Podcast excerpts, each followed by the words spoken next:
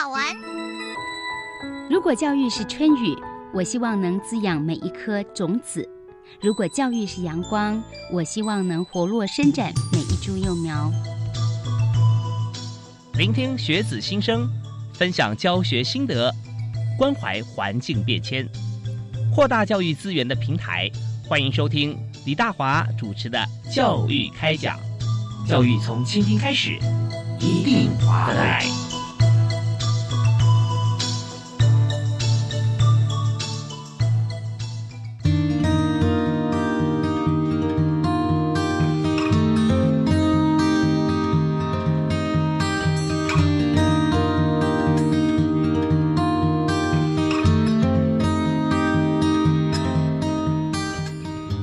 位亲爱的听众朋友，大家晚安！非常欢迎您锁定国立教育广播电台，收听《教育开讲》节目，我是主持人李大华。我们在教育的推广路程上面，哈，我们就发现说，呃，孔子当初说的“有教无类”，真的是一点也不错。因为现在我们做的不只是在台湾，还有做国际、全球的推广。大家除了学中文以外，那对于台湾这个特殊的地方，这个国度，其实现在越多越来越多人认识了解。那现在还有个台湾之光，就是我们筛检这个 呃新冠肺炎、武汉肺炎，可以说是最快的、最先发明的一个呃地区国家。所以 WHO 这个现在也非常尴尬，也希望说我们可以早日加入。但谈了这么多有关教育推广跟全球化的关系，我们今天要介绍这位特别来宾，要来谈一谈。如何能够透过我们国家政府的机制管道，能够向全球来推广中华民国台湾的教育？为您呃介绍今天的特别来宾是教育部国际级两岸教育司啊国和科的呃推荐的来宾是教育部的周副参事周慧仪副参事，您好。呃，主持人好。呃，观众呃，听众朋友，大家好，我是周慧怡。对，你怎么知道我很想赶快直播？哎呀，没有，我直播的话，可能还是需要多加磨练才可以。哪里哪里？好，那呃，我们今天请会议副参事来我们节目现场，最主要想说，透过您个人的经验啊，还有在最近等于说最新的一些国外教育交流的一个情形啊，跟大家来做分享。啊，好，那我们首先呢，呃，也想了解一下，就是说，呃，是不是请您先自我介绍一下，包含说我们去过哪些国家了啊？来分享一下这个呃，进入公务体系，也担任外交人员的心路历程。是，民国八十年的时候呢，是考进那个呃国家的考试，叫国际文教行政，那就进到了教育部国际。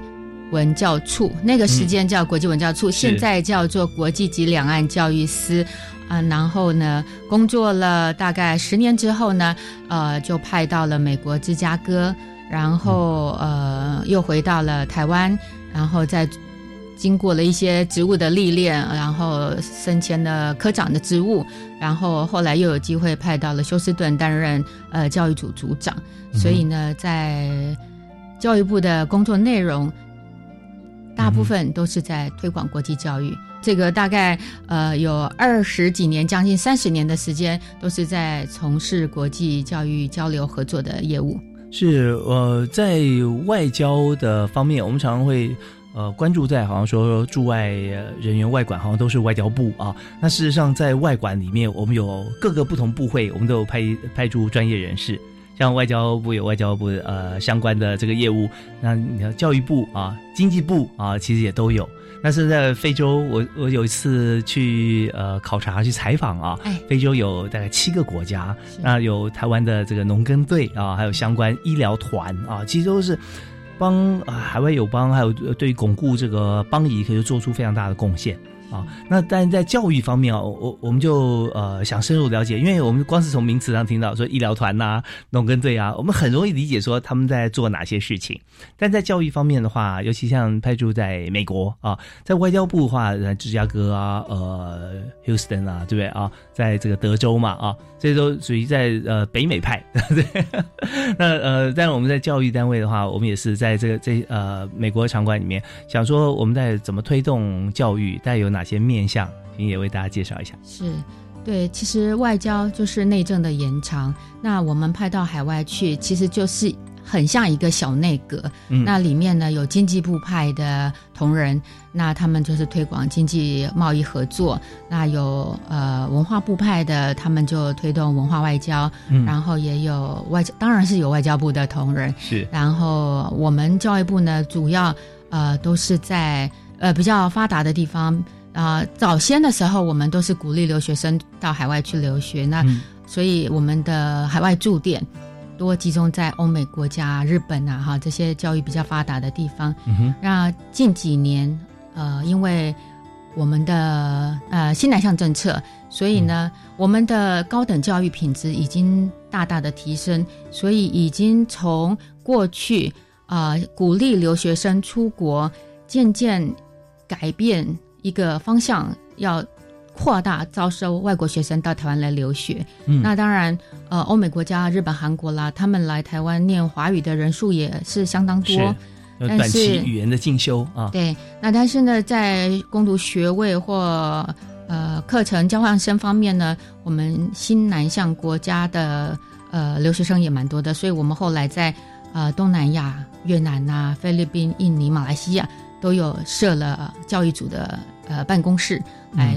进行这项呃教育交流的业务。是，所以除了您个人在这个呃美国啊担任这个驻外的外派的这个教育呃专业人士以外哈，那现在回到台湾也是三年六年这样子嘛，对。啊，回到台湾这段时间也要督导很多呃在目前的政策西南向是，所以未来是不是有可能在西南向的国家还会再再派驻？嗯，这个的话就是要呃看我们的业务需要。基本上我们驻外人员是这样，教育部跟外交部的那个政策大概都是一样的啊，就是说我们先外派到一个城市或一个国家，大概三年一任三年，那可以延长一任最多六年。那之后呢就要调回国内，然后经过两到三年熟悉一下国内的政策啊，最新的一个业务的方向，然后再派。再申请下一个外派的地点，那至于会派哪里，就要看那个时间点有哪些地方出缺，然后有哪些呃业务需要我们积极去推动。所以在现阶段的话，大概就还需要多熟悉国内的政策。是，那可能到了两三年后要外派的时候，再看看有哪些点。然后有哪些重要的业务要去推动？嗯，有的时候也不限于是呃美洲啊或新南向，说欧洲啦，呃或者说呃日本啊、韩国，或者是其他呃我们刚讲非洲，不知道有没有可能？不过非洲业务好像跟教育比较呃没有太密切的关系了哦。嗯，说来惭愧，我们非洲目前是没有点。嗯嗯。那在早期呢，在南非有一个办公室，但是因为业务嗯逐渐的就不是那么的。呃，昌盛，然后我们人力的调度上就有一点紧，所以就把那个办公室关掉，然后移到了东南亚这边来。嗯，所以我个人的个性是蛮喜欢到不同的国家去历练，然后去学习，去呃看一下不同国家的人的生活样态。但是呢，说来又很惭愧，因为我本身的语言能力就只有会英文，所以如果说要到这些不同的国家的话，嗯。比方说像马来西亚啦、越南，可能可以再去精进一下当地的语言。但是如果说呃西班牙啦、西班牙语啦，或者是法语、德语、日文、韩语这些的话，我恐怕短时间很难呃把这个语言精通，然后到有办法当地适应生活，然后还推动业务，这个真的是呃力有未逮啊。所以 所以驻外人员的话，就是除了说你要有一个。呃，开阔的胸襟去学习不一样的文化，交不一样的朋友之外，呃，可能语言能力也是一个蛮重要的一个。呃，关键。是我们要推展业务就是沟通嘛，哦，对，沟通，而且沟通分成很多不同层次的语言啊，有时候要让大家觉得说可以打成一片啊，啊，呃，来聊聊天，各方面也都 OK，但是要谈到做政策方向的时候，那时候可能又要更更准确的一些啊词汇啦啊语法，对，所以真的是不容易。那么，但是我刚刚也特别有提到哈，呃，周会会议周副参事他们非常谦虚，其实我回国两三年，对于这个。本来派驻国外语言就要非常好的这种有有天分的朋友来讲哈，一定是很快可以进入其他的语言状况。呃，但我们叫做马来西亚如果通的话，这个跟印尼语言也差不多蛮相近的啊。对，那很多很多地方其实就是难处是在于说，我们不但是精通语言以外啊，还有个适应力啦啊。那这方面就不是每个人都 OK 的。所以呃，我们稍后听了音乐回来之后，我也想请教一下，就是说在驻外外派的时候啊，那么通常我们的像是工作啊的面向最主要是哪一方面？尤其在最近或者你经历过那段时间的政策啊，以及说在生活适应方面啊，在不同的城市、不同的国家，大概有什么样子一个情形啊？也跟大家一起来分享。好，我们休息一下，马上回来。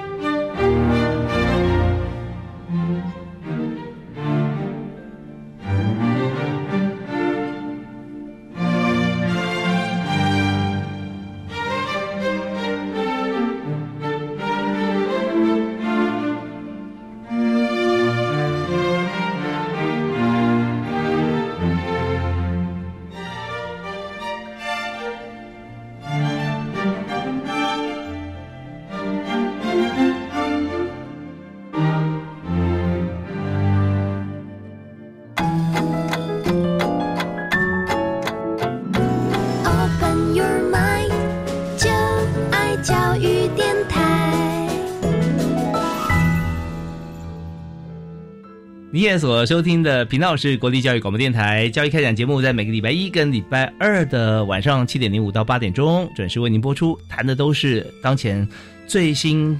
最热门的教育话题。那我们今天呢谈的这个热门教育话题是什么呢？就是台湾的教育呃的外交啊。那教育外交的意思就是我们在国外介绍台湾的文化、台湾的教育制度、台湾的教学。那谁来介绍呢？就是坐在我对面八十公分距离的啊，教育部的副参事周慧仪。慧仪你好，哎，主持人好。是慧仪刚刚为我们介绍，他在美国呃待呃两个城市啊，在我们外交呃的这个使馆里面来推广台湾的教育。那所以我想在这个阶段来谈一谈看，就是在不同的城市里头哈，那么虽然都是在美国，那有没有不一样的经验？和我们在推动我们的这个呃教育事业的时候啊，事务的时候，有没有碰到什么样子的一些困难啦，或者说阻碍？是过去在芝加哥担任秘书的时候，呃，主要的工作就是辅佐我的组长，所以呢，大概基本上是负责办公室里面比较呃事务的工作，比方说把会计的账册做好啦，然后工作报表写好啦，当然就是也会帮我们的组长、我们的主管安排啊出去辖访。然后报告啦，这些基本功的工作，那在担任秘书的时候是要做的比较扎实一点。嗯，那后来当然，呃，很幸运有机会到 Houston 担任组长的时候，那就可以自己去思考，呃，怎么样拓展，呃，配合当地你的人脉，然后嗯，怎么样去拓展我们的外交。那其实我真的很幸运，自己有这样的一份工作，就是教育部派外的单位呢。呃，我们接触到的都是呃教育最有最有嗯影响力的，或者是说呃具有一些呃国际观、前瞻思考的一些教育学者或教育家。哦，是在什么样的场合呢？平常接触？嗯，平常的话，我们当然会去拜访我们的工作的对象，那也有可能是去拜访大学的校长啊，或者是教授啊，谈一些合作计划。那也会去呃跟官方接触，比方说跟各个州政府教育厅高教司跟他们谈说跟我们进行呃教育合作备忘录的签署，然后谈教师交换、提供奖学金等等。那还有就是我们也会碰到当地一些嗯有影响力的一些教育相关的基金会，然后就会学习到他们怎么样去啊。结合社会的资源还有人脉来共同推动教育。OK，有没有哪些例子啊？印象深刻的，好好比说举些实例，然后是怎么做？对，呃，这样说好了，像我们最近的工作，当然有在推广华语，就是说希望呃外国学生能够呃透过学习华语，然后认识台湾。嗯嗯，然后我们在海外事实上。资源是很有限的。嗯哼那我们要怎么样让当地的学校可以呃有机会让我们去进去校园里面呃跟他们介绍台湾？那后来我们也是透过一些呃机会，然后比方这样说好了，我们就呃跟当地的那个老师或者是学区总监跟他们合作，说啊，其实我们可以找一些志工。嗯。啊、透过这个课后辅导的方式嗯来开一些华语课。嗯。那其实呢，呃，有些比较弱势的学区，他们并没有太多的资源来聘外语，是。还有些学校他们很多外来移民，就是讲、呃西班牙语的。是那他呢，英文都不见得能够学得好，啊因为英英文不是他的母语，西班牙语才是他的母语。所以你说他英文都学不好了，还要让他华语华语，简直是功课压力太大。嗯所以我们会告诉他说，其实这只是一个小小的种子，启发他，不见得说你要把这个华语学到多好，但是呢，他可以透过这个简单的一个学习来了解不同的文化，知道在啊地球的嗯不同的角落，有人讲不同的语言啊，饮食生活习惯也不见得一样。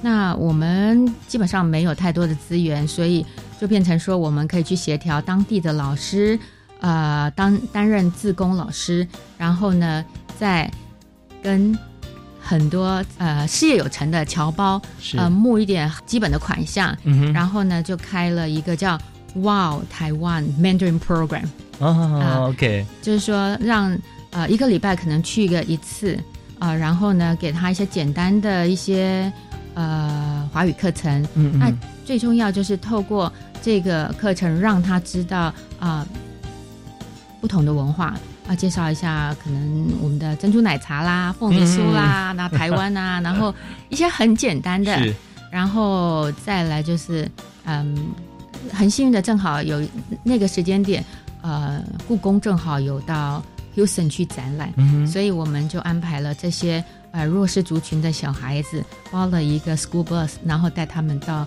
呃休斯顿美术馆去看嗯嗯呃嗯，我们的那个故宫的一些展品。那次展品有哪些？嗯，那些展品当然就是没有我们在呃本馆的那么那么厉害，但是就有一些嗯仿的翠玉白菜，但是也有哦帝王的一些呃首饰啊，嗯嗯嗯。呃多宝格啊是这些东西，然后一些服饰，对他们来讲就很新奇啊。嗯，对。然后我们就会安排一个成果发表会，嗯让他们讲讲，呃，用英文啦哈，嗯讲讲学习的心得，然后最后讲出用用华语简单做一个自我介绍，那也让这些捐钱的侨胞可以去啊、听这些小朋友的成果发表，对，所以其实是一个结合呃侨胞结合呃我们的志工老师，然后来推推广华语，嗯是一个嗯蛮我我个人是觉得是一个还蛮不错的一个点子。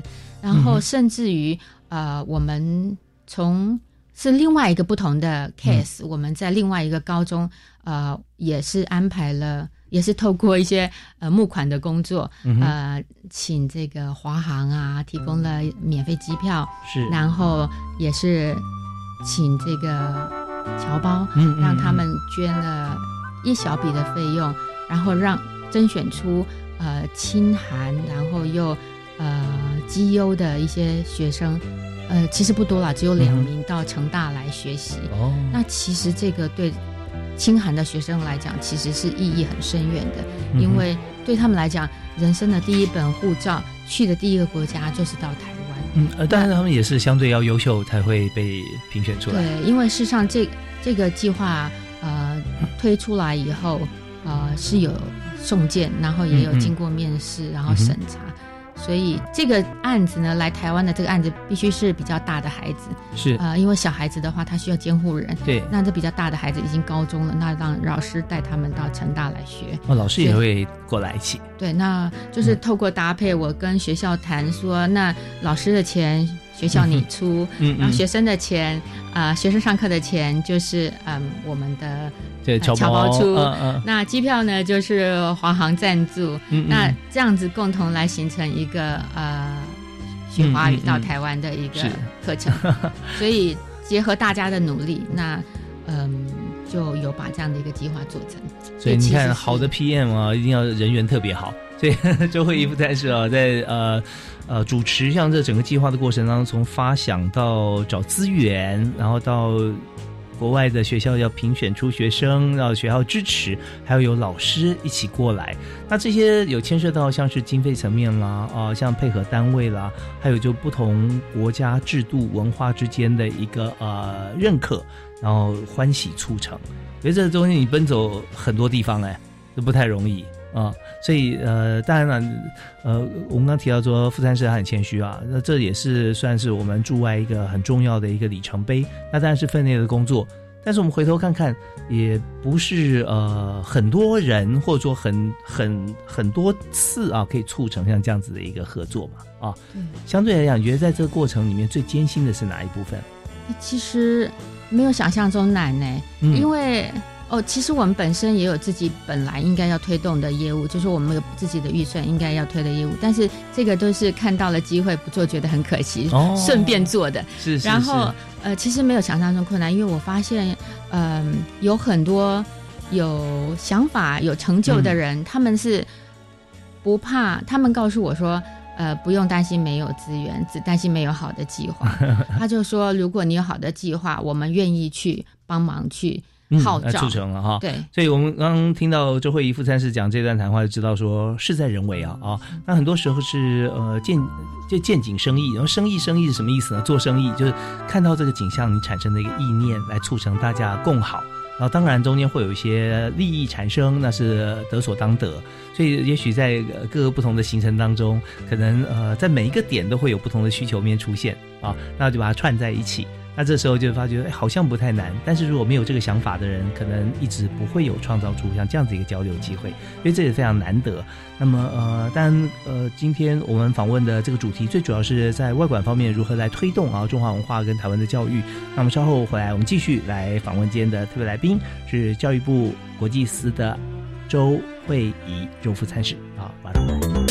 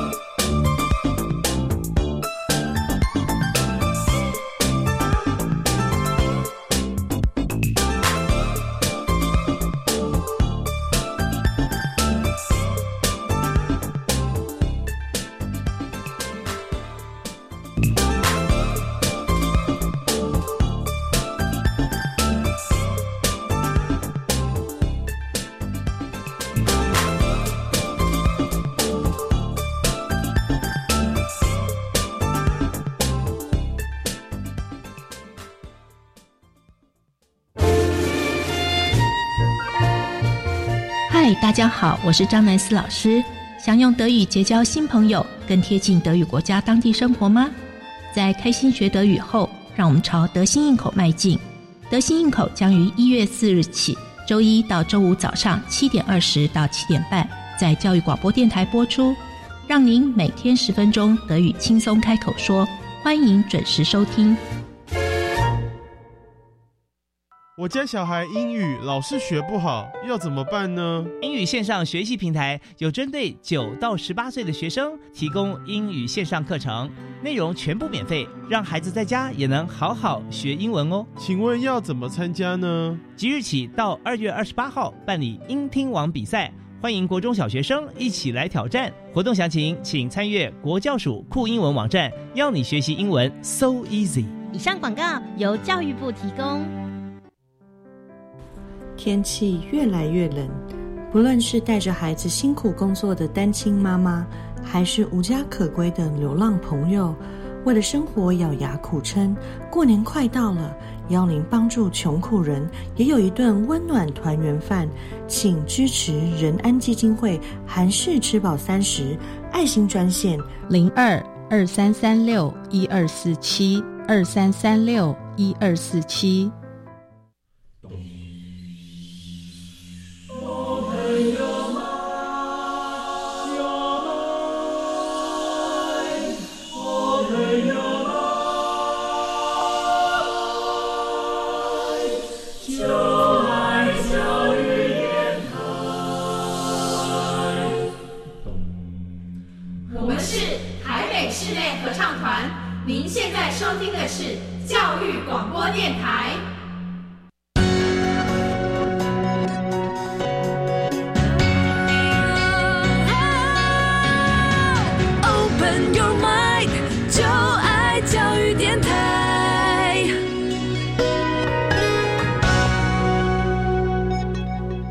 天在教育开讲节目里面，我们为您专访的特别来宾是教育部国际级两岸教育司的周慧仪副参事。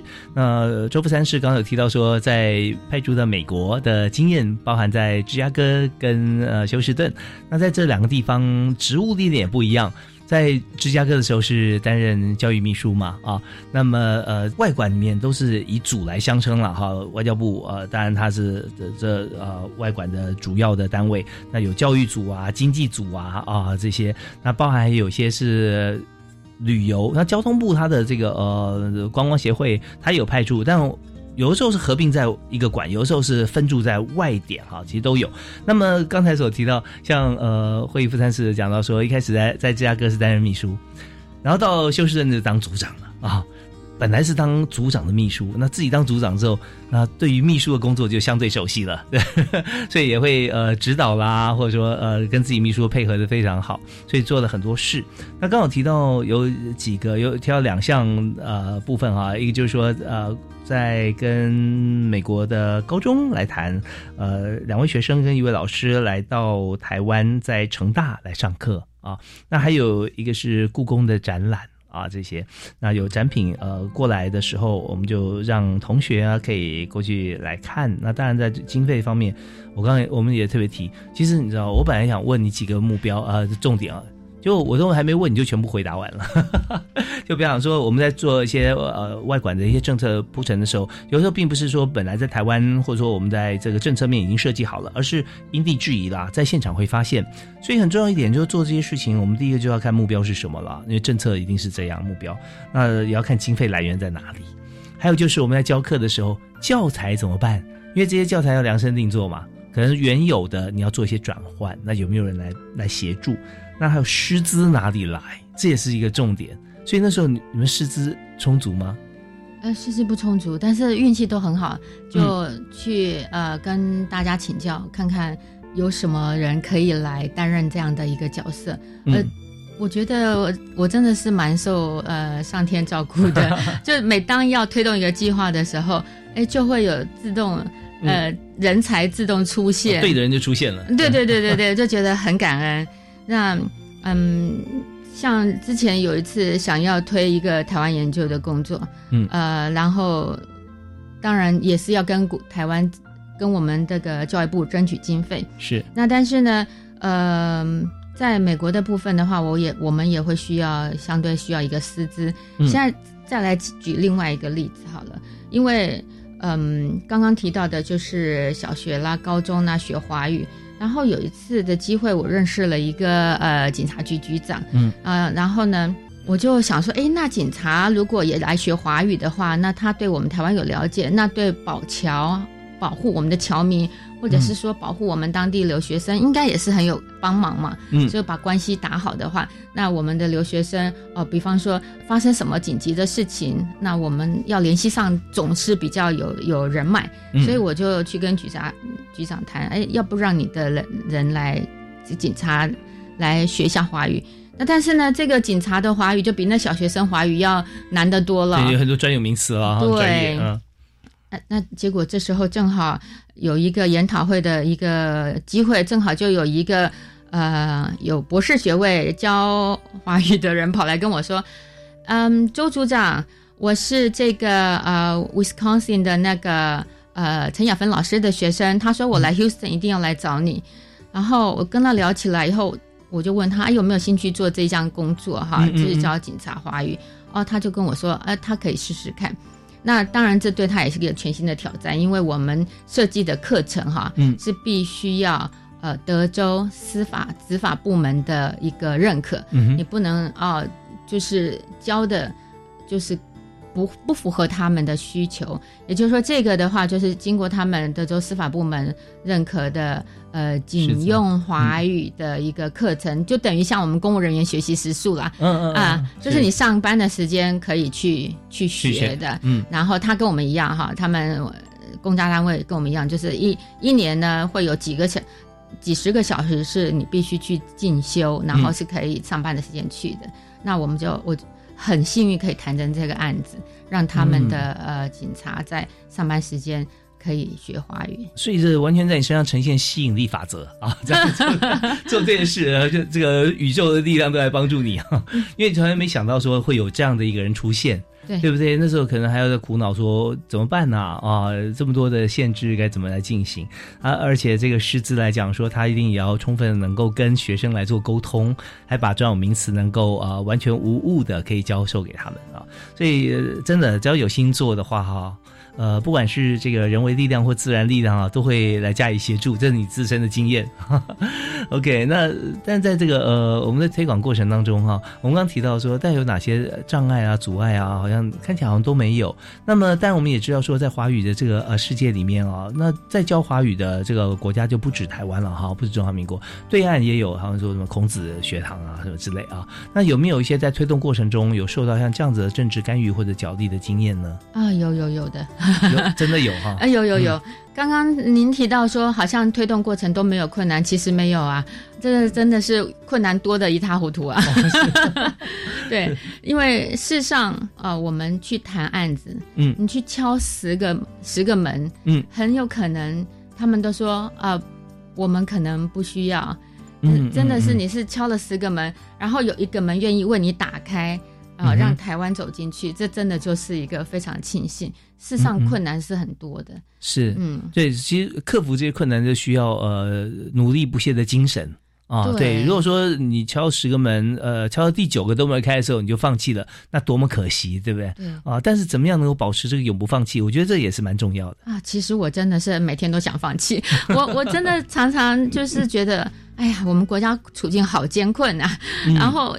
像就是这样拎着一个一个一个报告，然后要去跟人家做 presentation，然后、呃听完以后，很有可能你继续去跟他 follow up 的时候，他就会说，嗯，对不起啊，我们没有经费，那我们可能就是先不考虑。但真的，呃，其实我也可以理解，呃，比方说我在台湾好了，嗯，我一定是以我的学生、我的老师的需求啊、升学啦，嗯功课嗯压力优先，那行有余力才去做这个外交的工作。是，那其实我也可以理解，那其实每天都。蛮挫折，蛮沮丧的。可是呢，不很很不甘心，对，就是不甘心，就觉得这样子实在是太可惜了。就这样临门一脚，不行，我还是得再试试看。嗯那所以呢，就是不断的去努力，然后我们的对岸的干扰当然也是会存在。就是常常就是我们在进行计划的时候，嗯，很有可能就是会本来谈的好好的，然后就不知道什么原因就再也没有下文了。嗯，受到关切啊。对，那这种东西我们也不方便直接去问，就算问了，他也不见得告诉你实话。那所以就是在变成进行的过程中，是还没有能够。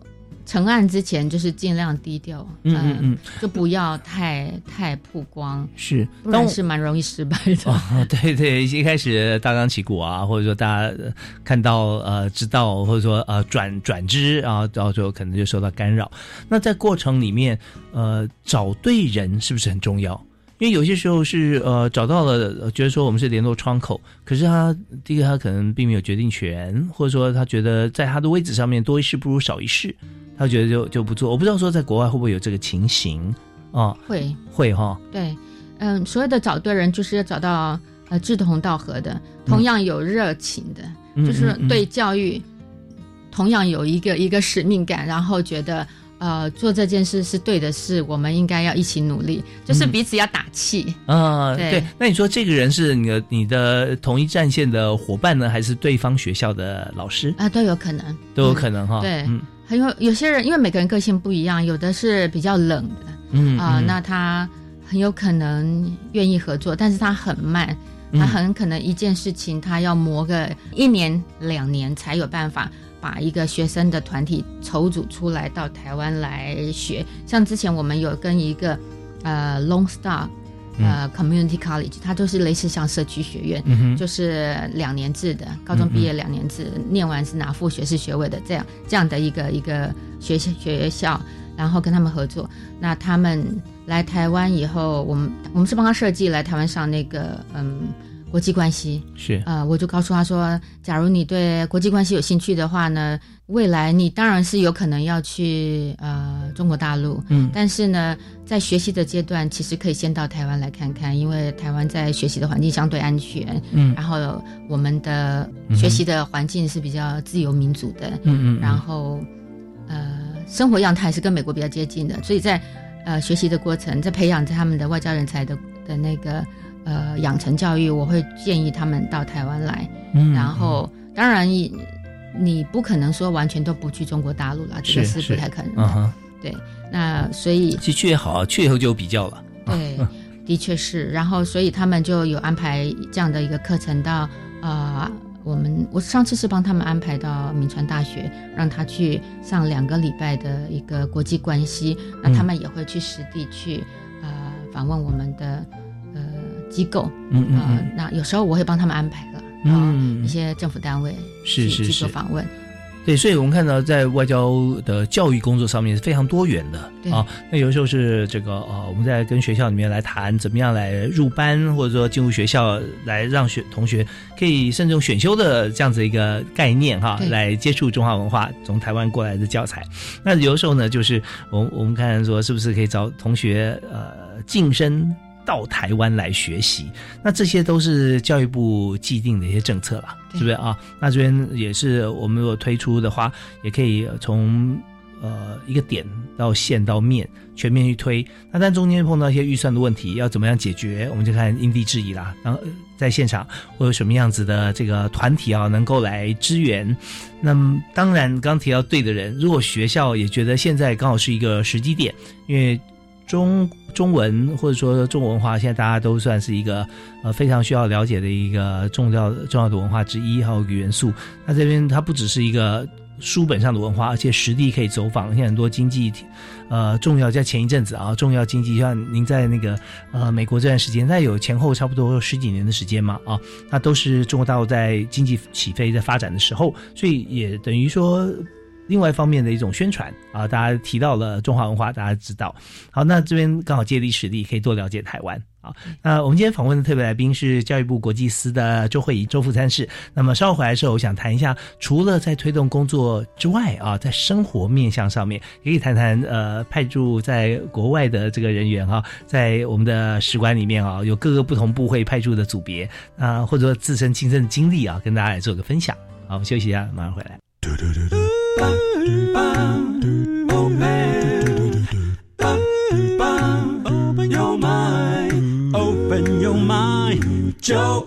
教育电台。今天教育开讲谈的教育话题是谈我们在海外怎么样来推展台湾的教育。那今天在现场特别来宾是教育部国际司的周慧仪周副参事。那副参事他在教育工作上面啊，呃，已经工作超过二十年的时间啊，而且呢。在国外跟国内时间大概差不多，国外是不是多一点？差不多，嗯，哦还是在台湾比较多，在台湾比较多哦。那但是在台湾其实一开始要要储备自己的实力，对不对？呃，要考试要过关，然后派驻到海外。那海外的时候哦，要一定时间就要回国，返国述职，了解政策，然后再由医院再派驻，对。但自己要有意愿嘛，要要去登记，嗯哈。那也也有长官咨询，对。嗯，是 对，但是有时候我们空有意愿也没办法，对我们能力要到啊。对，那在在国外不只是我们语文能力、行政能力，而且还要非常用心，可以拓展很多的机会。那这就是我们派驻到国外的最主要的工作嘛啊。所以我们在这边想谈一下，除了我们一般在推动教育工作以外，那有没有一些生活上的一些适应问题、一些甘苦谈跟大家分享？是，嗯，生活上的话，欧美国家基本上来讲，其实。嗯，适应的问题是比较不大。那我我个人是觉得最最重要的就是要能够独当一面。呃，独当一面，那很多时候大概所有的问题大概都自己要去解决。哦，生活上面的事情，生活上面，因为比方这样说好了，嗯，家庭的问题，比方说像。呃，尤其是女生担任驻外人员，那先生要不要跟着你去外派？嗯，对，一般男生去的话，在举家呃外派，大概大大家觉得说好理所当然。但是如果说是女生是太太要外派的时候，那先生有自己的工作、自己的事业，对不对？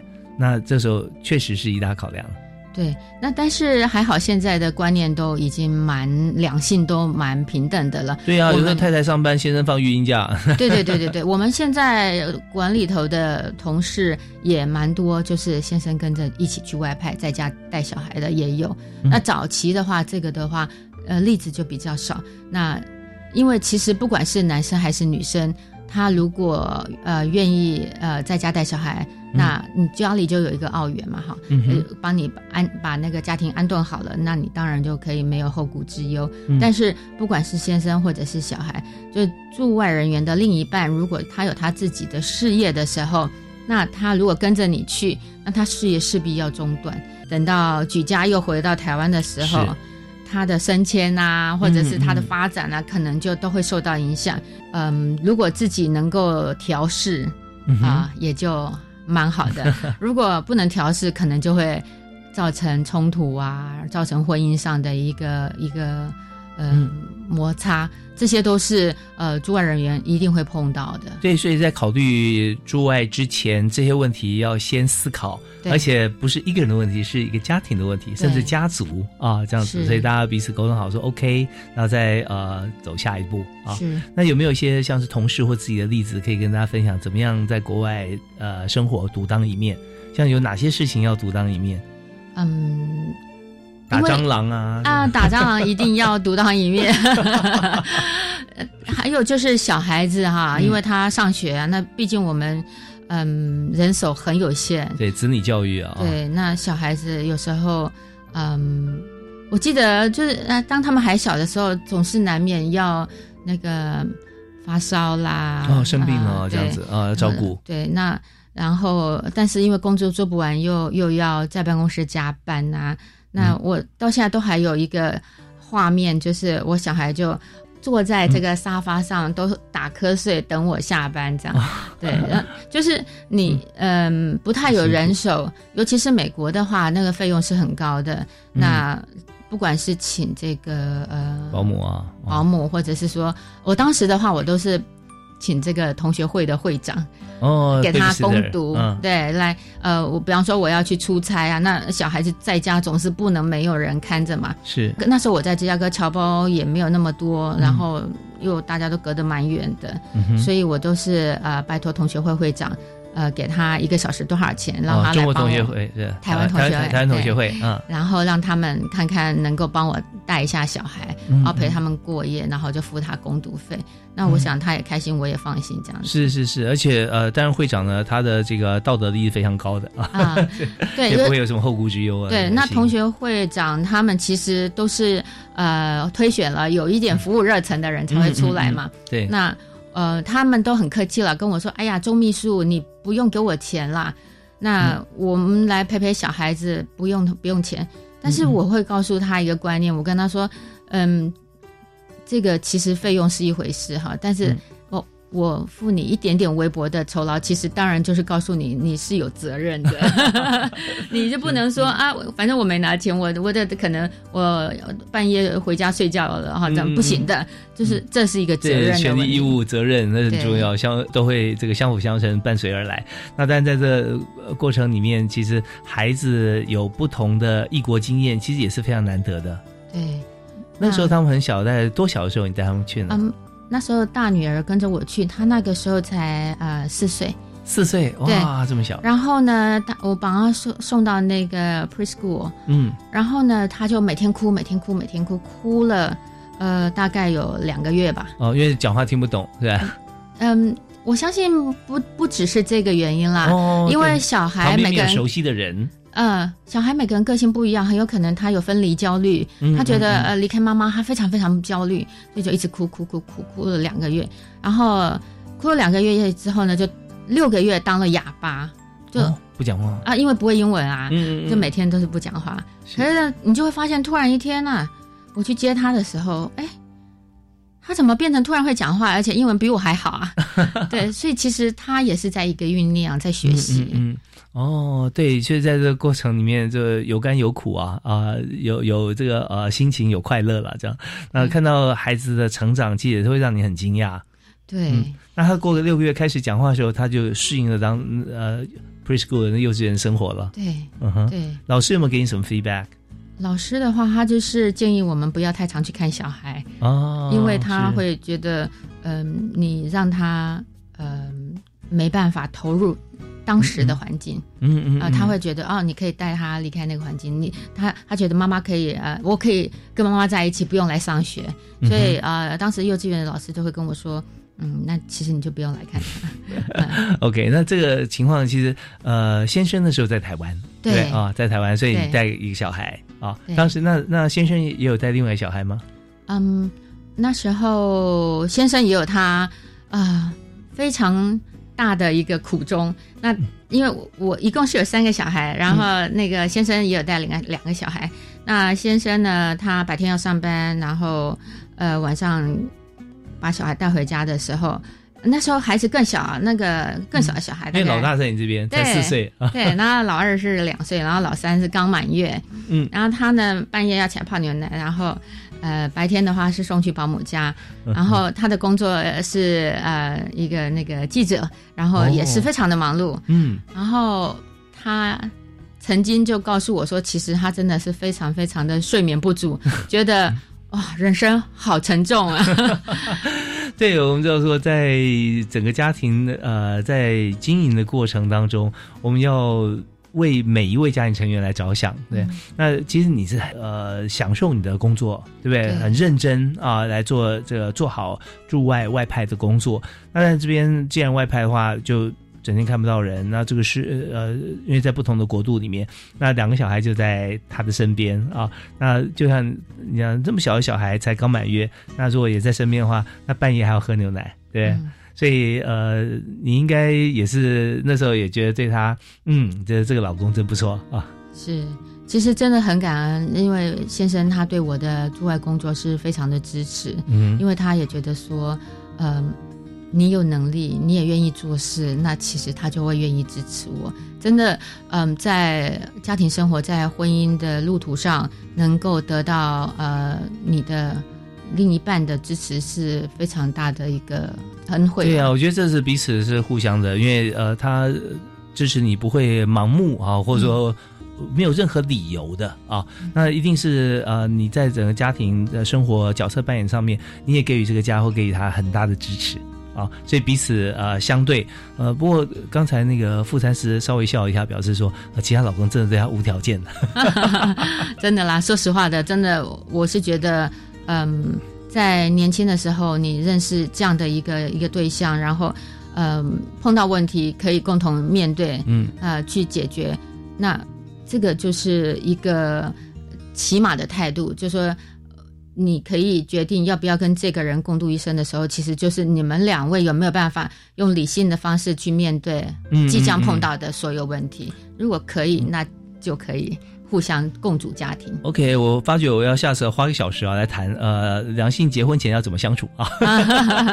对啊，傅丹是有很多的故事告诉他怎么样来选老公哈，碰到哪些事情会发觉嗯他真的是可以值得我托付的。啊好，那我们在今天因为节目时间关系啊，最后我想请教一个问题，就是说现在我们呃在派驻过程中，现在回到台湾，当然有人也看到很多台湾的莘莘学子啊，年轻人毕业之后，他一心向往在教育或者说在外交工作上面，那。那么，对于这些同学啊，在生涯规划上面有意要投入驻外的工作啊，那您给他什么样的建议呢？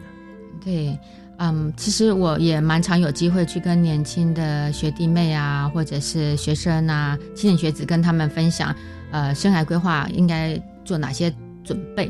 那不管是他想要出国留学，那我在这边要打个非广告，就是我们教育部呢有各种奖学金，可以呃公费留考，还有一些留学奖学金，那可以给我们呃即将要毕业或者是已经毕业准备出国留学的人参考运用。那我们教育部也有一些呃呃留学贷款的一些政策，嗯，那这些都是可以让我们的年轻人啊去海外呃进修，然后再增进自己的国际视野。那如果说啊想要投入呃公务体系的话，那就可以考国家考试、高等考试。那我进到教育部从事这个担任教育部的驻外人员，我考的是国际文教行政。那如果考高考的时候选的是国际文教行政的话，那就一定会分到我们教育部国际及两岸教育司，就仅此一家，别无分号。那我们的呃考试内容大概可能要看一下简章哈，那无非就是你要呃了解国际关系、国际政治，然后国际教育。教育史啊，或者是教育行政啦，这些每一年简章当然还是要以它为准。嗯，基本上应该还是需要外语能力。嗯，那我们针对每一个年度的需求会开缺会不一样。比方说啊，我们会需要日文人人才、韩语的、俄语、德语、法语、西班牙语等等哈。那我们在全球。也有大概三十一个点，嗯，那如果考进了国际级两岸教育司的话，对，因为之前我们叫国际文教处嘛，对，嗯，然后然后到我们那个办公室加入我们的团队以后，那经过当然取得了公务人员资格之后，就可以到海外去工作。是，第一个就是要外语能力，第二个你要有不屈不挠的毅力，然后再来就是要有这个。Open-minded 就开阔的胸襟，愿意交朋友，然后愿意去呃学习不同的文化，然后尊重不同的呃生活习惯啦，然后面对不同的那个文化冲击啊，要自我调试。嗯哼，希望大家都往这方面投入，对，投入，因为我们真的需要年轻的心血来加入，所以如果呃有兴趣，嗯，加入我们教育部国际及两岸教育司，那就请别忘了呃要到我们。这是要到考试院的那个哦，看那个简章。那但是如果是要出国留学，就到我们教育部的官网，OK，就就可以看一下各式各样的奖学金，然后各种机会，然后当然也是欢迎随时跟我们联络。是。OK，我觉得今天哈，真应该把这个周慧仪周副参事啊，呃，也也建议您啊，可以把你的所有的公务历练啊，写成一本书，大家看的津津有味，然后最后再附上怎么样来考，来来到我们的教育部啊，归一兰教育司来当我们的新同事，呃，真的是一条很棒的路啊，在整个工作的这个职场生涯里面，我们如果有这个机会，呃，服务别人，成就自己，其实这是呃，对于国家社会都会有非常大的贡献。那么今天再次谢谢。谢周福三世接受我们访问，谢谢您，谢谢谢谢，感谢收听教育开讲，我们下次再会。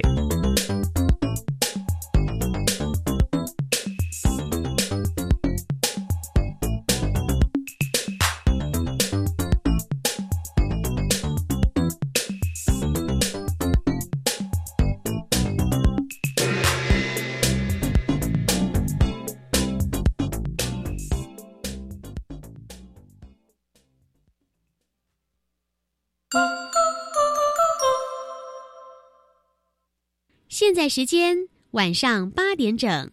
我是指挥中心医疗应变组副组。